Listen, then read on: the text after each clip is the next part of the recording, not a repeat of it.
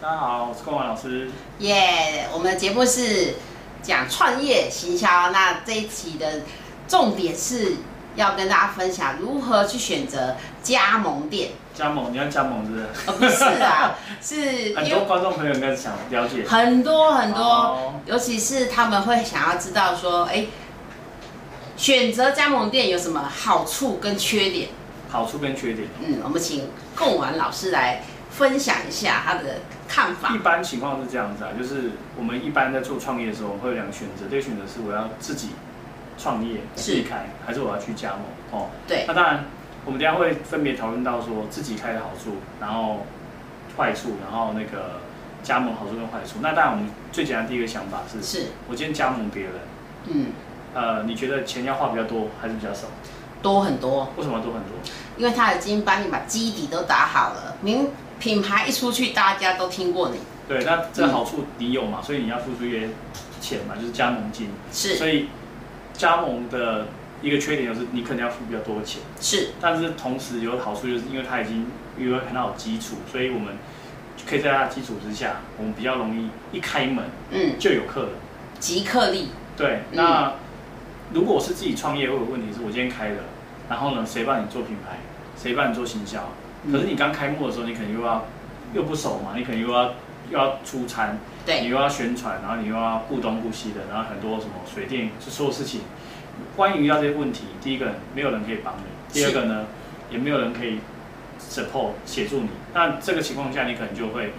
呃，在开幕的时候，可能或开始的时候，你可能前面几个月蜜月期，可能一开始如果生意很好，嗯恭喜你，可是你会搞得一团乱，嗯。然后客人被你吓跑了，嗯很多事情没做好，然后客人以后不会来再来第二次。可嗯，是呢，如果今天是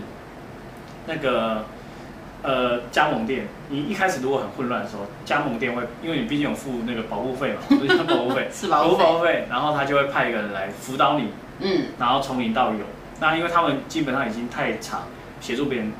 做加盟店，所以它包含从装潢、水电，包含法务，包含所有一些你可以想到的一些大小难题，包含说房东给你这个涨价，房东怎样呢，他都可以帮你处理。嗯所以这就是我们讲说加盟店的好处，就是我们实际上我们可以在它中间得到很多的协助。哦，这是我觉得通常一般呃创业人想要加盟哦，但不外这个这几个原因呢。第一个你可以得到协助，对，那第二个是你可以得到公司的本来就有这个品牌的资源，所以一开店就有比较好的那个来客数跟比较多的人来消费。然后你也不用后续你不用担心一些什么我要怎么行销，我要怎么样去把品牌做好这些事情，咋嗯你就可以专心就是做这一门生意，然后你不用去担心其他的事情，这样。可是这么多品牌，你看光是一个以手摇椅，台湾就这样上百个品牌，嗯，那那这么多的品牌，有没有什么建议？嗯呃，实际上哦，如果大家有去那种加盟站哦，你去的时候不去还好，一去昏倒，你知道什么吗？去昏倒去的时候发现更琳琅琳琳琅满目，哦然后每个人都派出他们的业务专研，哦，就很会讲，每个一个都比一个会讲。是，那这时候你就很困难，你本来就已经想好这几间，就去的时候又发现更多间，然后每一间不管有名没名都讲的好像你很心动。那当然中间我们讲说，呃，每个公司它在招商的时候，它其实会有一些隐藏资讯，跟一，些公开资讯。即便一些公开资讯讲出来之后，你也没有办法判别它到底这个东西是好还是不好，因为每个人都讲它好像是南霸天、高雄第一啊，全台湾独一无二，好像每个都很厉害。是可是，一旦你钱花下去之后，你就会发现不是的时候，你那时候已经哭哭，也求救无门吼。所以我们通常会建议这样子啊。第一个，我们还是会建议说，大家可能要先去找这个品牌比较大的，因为毕竟它真的已经开很多。那不是叫你马上去加盟哦，你嗯，就跑去问他加盟店的店长，哦哎，店长，试探你这个好赚好做吗？好赚吗？你就问两件事嘛，好对赚吗？好赚吗不？好赚，你我想你应该不会想再问了吧？完全不会。花好赚，你就问他好做吗？哦，因为好做跟好赚，对啊，要会赚钱，你才会去想要去投，才会想去做这一门生意嘛。哦那好不好做？因为也许他有很多不为人知的秘密，例如说他很好赚，可是我告诉你，他可能老板娘会跟你讲说，自从我做这个之后，我每个月都赚二十万。可是呢，我家里那个妻离子散，一个都不回家，每天在那边包水饺，啊，都有可能会发生，因为缺人的，会把这些秘辛告诉你哦。所以我觉得第一个，你可以先去找就是比较知名品牌，然后你就实际去买饮料或者去吃它的东西的时候，顺便打探一下。啊这是第二个，第二个，我觉得你还是要可以去呃一些这个加盟展，那加盟展里面会有很多不同的人在介绍，所以你也可以从里面去得到一些呃不同产业，例如说做早餐店的，它会有哪些，它好不好赚，然后它还会有哪些困难，然后做饮料店的，然后做甚至有些人会有比较新的不同的东西加盟，例如说可能也不是卖吃的，也不是卖呃喝的，它可能是卖其他东西的加盟，因为有一些新的东西的加盟的，我们讲说商业模式出来，那也许没有人试。那也许它也是一个赚钱机会，例如说，也许有人在做洗衣店加盟，嗯，哦，对，是做洗衣店，所以我说你去的时候，你才有办法，就是你本来设定说我要做吃的，结果你去了发现，啊，原来还有别的门路，然后他一样可以协助你赚钱，然后他不用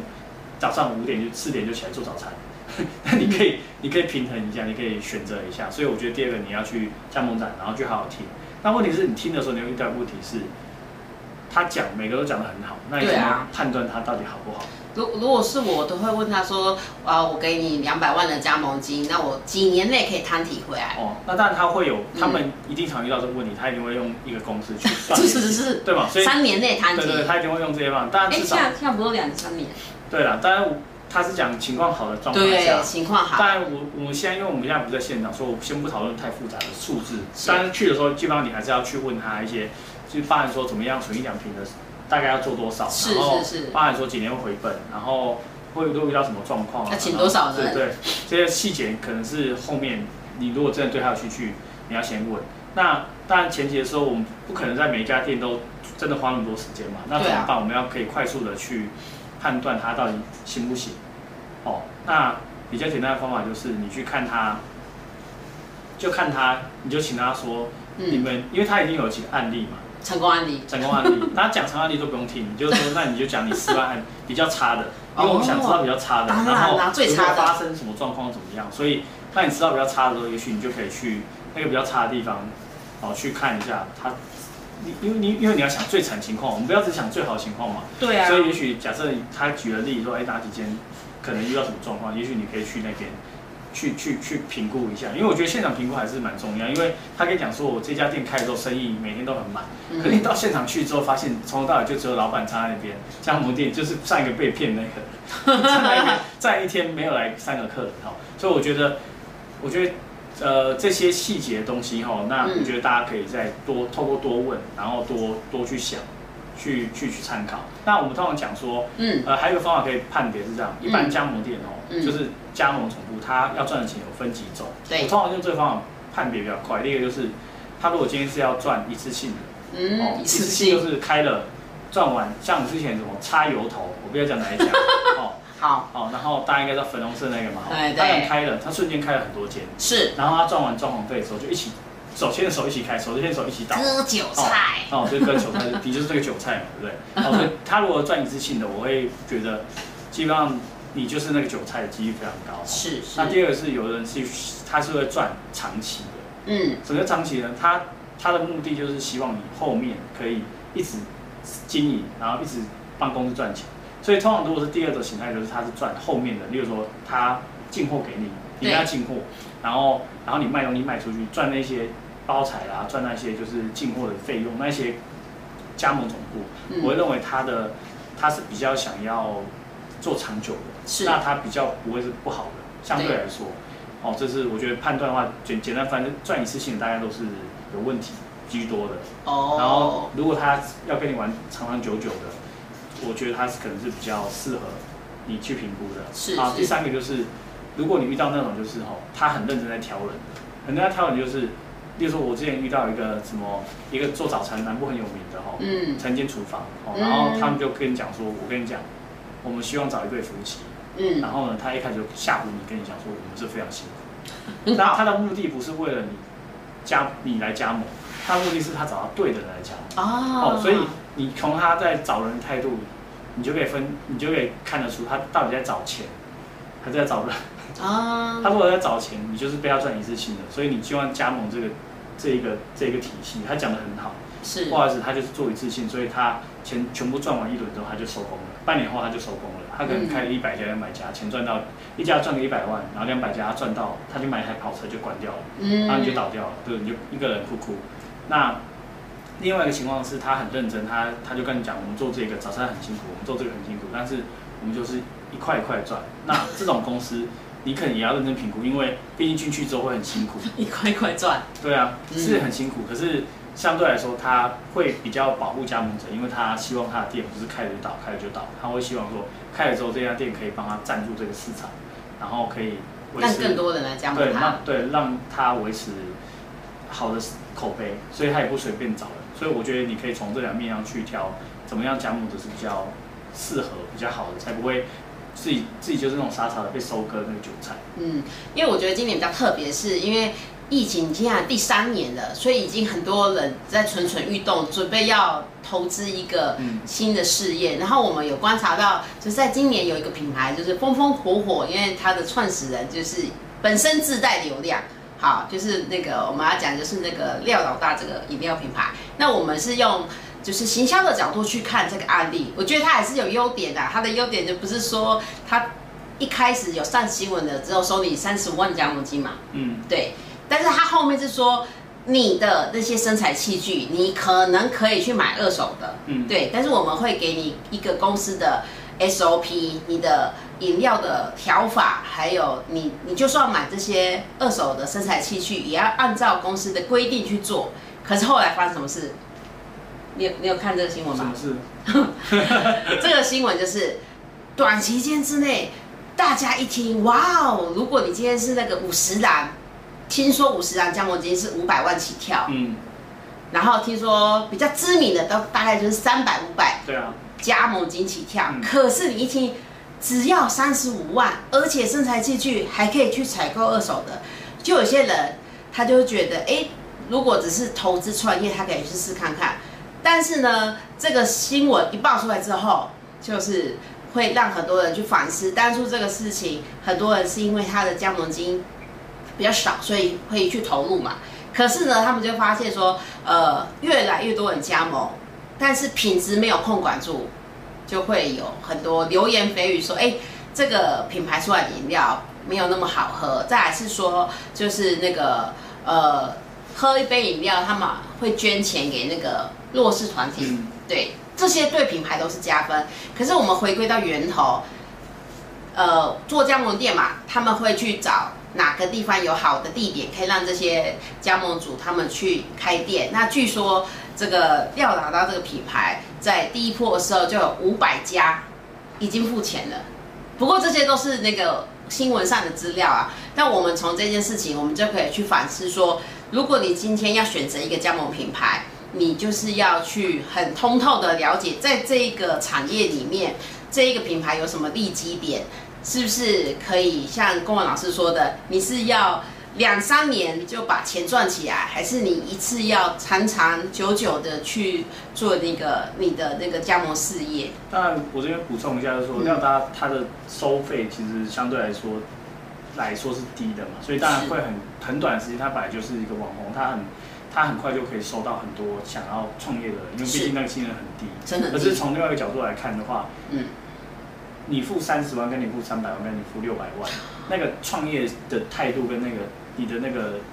呃想法就不一样。所以也许他今天这么快速的、火速的让这个品牌遍地开花，嗯可是他并没有足够的人员去 support 每间店可以进入那个营运的那个正轨，这是第一个。第二个是廖达本身他不是也不是饮料出出身，所以他也得是业外在做业业外的就是外行人在做这件事情。嗯哦，所以当然，因为大家可能就抱持，反正我投的钱也没很多，那我来试试看。投钱没有哦很多，那但我是觉得各位，我是给大家建议，就是如果各位创业者哦，想要真正做创业，其实呃，我觉得还是要多方面评估啦。嗯因为你想象一下，如果今天一个品牌它瞬间开了五百间，嗯，那因为它它门槛很低嘛，也许未来不是五百间，它可能变成两千千两千间。嗯假设它真的做得好的话，你的是竞争对手也很多嘛。那反正如果竞争对手很多，可能一个小小的，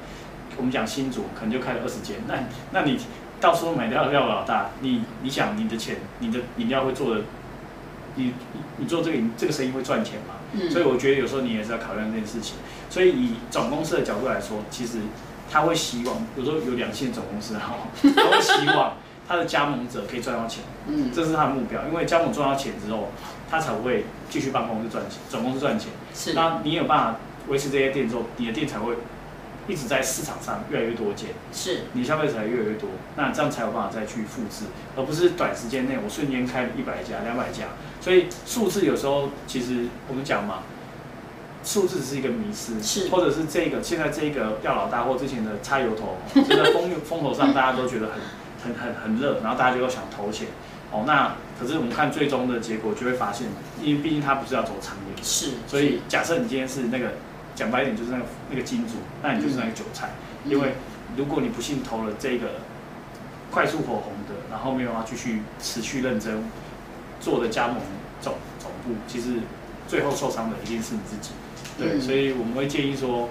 这个加盟虽然有这个有人协助了，可是我觉得前前前提就是你要想清楚什么产业是你可以做的。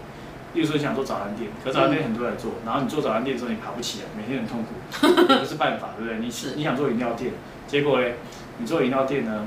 那个很快大家就是因为饮料很多嘛，结果饮料不好喝，那只一一时的噱头，很多人也跟着开，你也跟着开，是，那你就会倒。所以我觉得你可能要去评估是，可不可以找到一个适合产业你想做的这个事业，是跟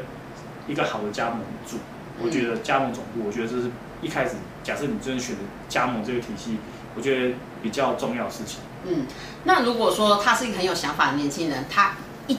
开始他就只想做自创品牌，那他是不是在宣传的行销预算上会比那个跟加盟店？的成本会增加更多。当然，因为嗯，毕竟你所有东西都要自己额外支出嘛。哦，那嗯，我先补充一下，因为现在在听我们这个分享的，可能很多人还没创业。对，还没创业。因为你还没创业嘛，所以我会建议说，如果你现在还没创业，是，你应该其实是假设你今天对饮料这个连锁加盟兴趣，你想自创品牌，那你也不要急着自创品牌，先去那边工作打工。对你去上班嘛，实习。上班人家还付你钱嘛？对，所以你在学习的过程中，你又得到薪水，你又得到经验，你再回头来再自己来做创业，我觉得它的那个风险度来说，你会降低很多。然后你真的做过之后，你会知道哦，原来以前觉得做早餐店很好，结果发现自己去帮人家做做公主生或做那个正职，你自己觉得说每天早上爬起来，我觉得真的要我的命，所以你也许就会就会放弃你未来在。自创品牌是做早餐店这件事情，嗯，所以我还是建议说，如果大家有兴趣自创品牌，这是 OK 的。但是我觉得你的经验值不够，那你的资金又只有一笔，你不能就是闭着眼睛去赌，因为输了就输了，输光就你又从头又回到打工仔，你就又又又不去上班了，是，然后还背一笔债，哦，所以我们会建议比较安全的做法是，你应该是先去，呃，你想要有兴趣的那个行业，然后去工作。然后最后再把那个经验跟他的一些，呃，你你的一些想法再去进化，然后再回头自己自创品牌。嗯，对，是这个概念。对，因为我觉得像公文老师讲的，这个方法会比较扎实，因为你已经很了解这个产业它的基本的运作。我们最怕最怕就是那种呃某某上班族，然后被裁员了，或刚好手边有一笔闲钱，哎，他就想来做自己的自创品牌。对，没错没错。这种是我们会。比较给他的建议是说，他一定要很了解这个产业，再去投入，因为毕竟那是几百万哎，你还是要去算说这个东西它的那个获利条件。对，没错没错。然后我要补充一个是说，就是我们观察，哎，不过今年真的是，我觉得经济有复苏了。嗯，对，就是大家比较愿意出来吃东西、买东西。好，那我们最近观察说，哎，有在呃新竹这边有两家新开的店，一家是。知名的火锅店，只要挂上它的牌子，大家都会抬头看下。哦，某某火锅店，然后试营运期间八五折，对，就是他没有做任何宣传，他就只是挂个红布条，结果他试营运期间每一天都爆满。可是呢，在这个商圈里面的另外一个，它也是一个加盟品牌，可是它全省的加盟数不多。所以你根本没有听过那个品牌，那他一样，他就是觉得，哎，隔壁邻居试营运期间全面八五折，那我也学他，他也是试营运期间全面八五折。可是那边就是每一天都在排队，而而且还是有分中午排、晚上排、宵夜排，对。可是另外一边就人潮还好，没有到排队，对。所以我们就可以从这个事件，你可以去思考说，呃，品牌的知名度还是占一个很重要的关键。再来是说，如果你是想要创业的人，那你要去知道公司可以给你什么样的资源，而不是自己就是自己想要做什么就去做，可是发现哎，客人并没有增加。我会觉得这个是你已经付了保护费了，你是不是要去跟总公司寻求一些行销曝光或者是行销指导？对我觉得这个也是所有创业者你要知道，你今天花了这笔钱，你要如何去跟你的总公司要协助、要曝光，然后要行销资源。对，没错没错。